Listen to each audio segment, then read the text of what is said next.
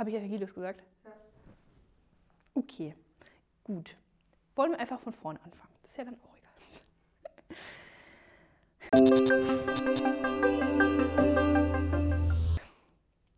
Du Hund. Nicht gerade nett, oder? Umso verwunderlicher ist es, dass Jesus genau das sagt, und zwar zu einer Frau. Und das können wir nachlesen im Markus Evangelium Kapitel 7, Vers 25 bis 28. Und zwar steht da, eine Frau hatte von ihm gehört, also von Jesus, deren Tochter einen unreinen Geist hatte, und sie kam und fiel ihm zu Füßen. Die Frau aber war Griechin, und sie bat ihn, den Dämon aus ihrer Tochter auszutreiben. Aber Jesus sprach zu ihr, Lass zuvor die Kinder satt werden, denn es ist nicht recht, dass man das Brot den Kindern nimmt und es den Hunden hinwirft. Hä? Den Hunden hinwirft? Hat er sie gerade Hund genannt? Puh. Jesus tut hier gleich zwei Dinge, die ich zumindest nicht erwartet habe von ihm.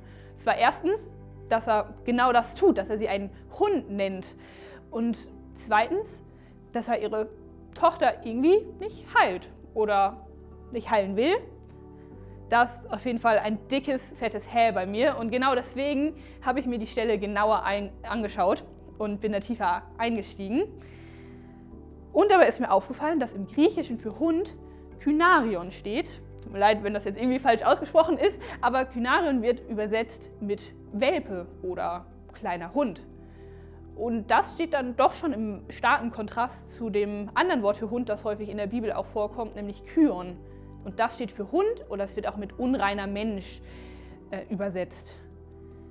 Das heißt, Jesus nennt sie gar nicht richtig einen Hund, zumindest nicht in dem heutigen modernen, beleidigenden Sinne, wie wir es kennen, sondern er nennt sie ein kleines, hilfsbedürftiges Wesen. Ein Welpe ist definitiv hilfsbedürftig. Genau, und so bezeichnet er sie. Und dann das Zweite. Irgendwie will er ja die Tochter nicht heilen oder will er das? Das, was Jesus hier sagt, ist, dass das Brot zuerst den Kindern gegeben werden soll. Und Kinder steht hier für Juden und dann erst den Hunden oder den Welpen und das sind die Nichtjuden. Das heißt, er spricht nicht davon, dass er die Tochter nicht heilen möchte, sondern er sagt, okay, ich bin zuerst zu den Juden gekommen und dann zu den Nichtjuden. Das ist eine Reihenfolge. Und diese Reihenfolge können wir auch aus anderen Stellen in der Bibel lesen. Und zwar zum Beispiel aus Genesis 26,4 oder Römer Kapitel 1, Vers 16, für den, den das vielleicht interessiert.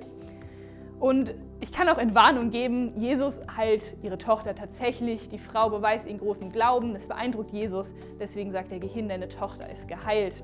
Das können wir auch in der Parallelstelle nachlesen, was natürlich sehr, sehr cool ist.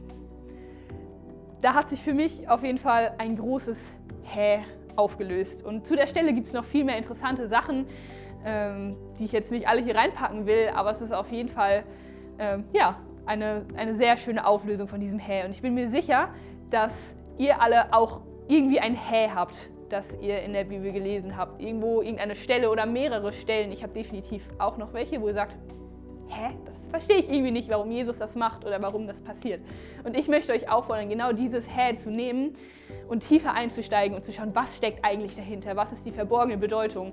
Weil dann kommt ihr vielleicht auf so coole Sachen, wie ich euch eben hier erzählt habe und versteht, was eigentlich dahinter ist. Und ich kann euch versprechen, hinter jeder Stelle steckt irgendwas. Ja, was ist euer Hä?